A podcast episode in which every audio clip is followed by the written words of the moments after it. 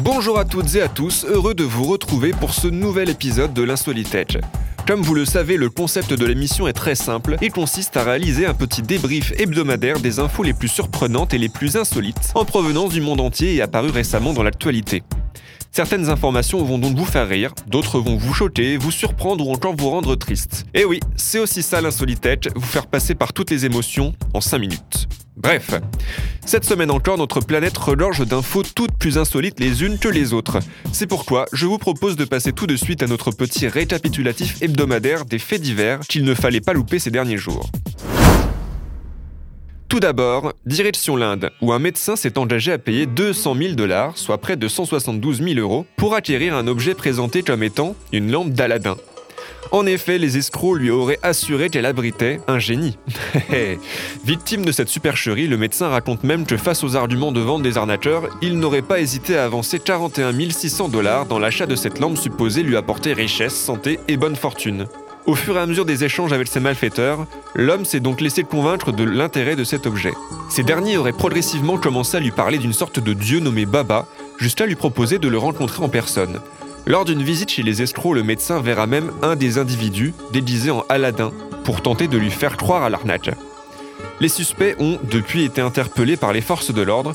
Cependant, une femme serait également recherchée et n'a à ce jour pas encore été retrouvée. Après plusieurs recherches, les autorités se sont tout de même rendues compte que les malfaiteurs étaient déjà soupçonnés d'avoir arnaqué plusieurs autres personnes en utilisant le même procédé. Prenons maintenant notre fusée et rejoignons l'espace, où nous attend une certaine Kate Robbins. Si vous ne connaissez pas son nom, sachez que celle-ci est une astronaute américaine et qu'elle fait partie des 47 millions d'Américains à voter par anticipation à l'élection présidentielle du 3 novembre.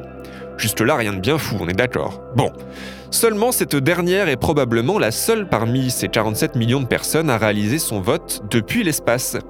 Et oui, Kate a donc voté par un courrier électronique crypté transmis à un agent électoral sur Terre. Mais concrètement, comment est-ce possible?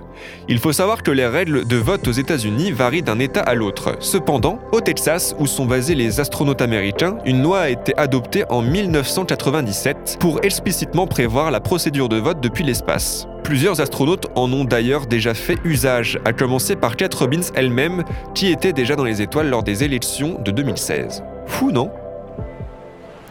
Retour en France maintenant pour une découverte plutôt surprenante celle d'une huître géante. Eh oui, c'est à Tarentec, dans le Finistère, que le mollusque de 2 kg 2 a été découvert par le fils d'un ostréiculteur lors d'une pêche dans un parc de l'estuaire de la rivière La Panzée.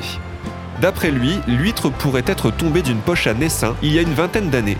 Cependant, l'huître ne sera pas pour autant mangée puisque la famille d'ostréiculteurs souhaiterait étudier la possibilité de faire de ce mastodonte un géniteur robuste, capable de résister aux vents et marées pendant des décennies.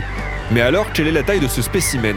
22 cm de longueur, 14 cm de largeur et une épaisseur de 11 cm. Un record est-il possible? Pourquoi pas?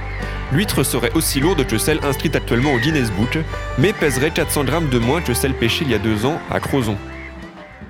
Terminons finalement ce petit tour d'horizon par une anecdote plutôt sympathique qui en fera à coup sûr sourire plus d'un. Une anecdote venant tout droit du sud de l'Alsace dans le Haut-Rhin, endroit où les panneaux d'au moins 6 villages ont été intervertis dans la nuit du lundi 19 au mardi 20 octobre dernier. Pour les automobilistes, il valait donc mieux connaître le coin. Voilà, l'insolitel c'est fini pour aujourd'hui. Toute l'équipe vous donne rendez-vous la semaine prochaine, même endroit, même heure, pour de nouvelles histoires tirées du monde entier.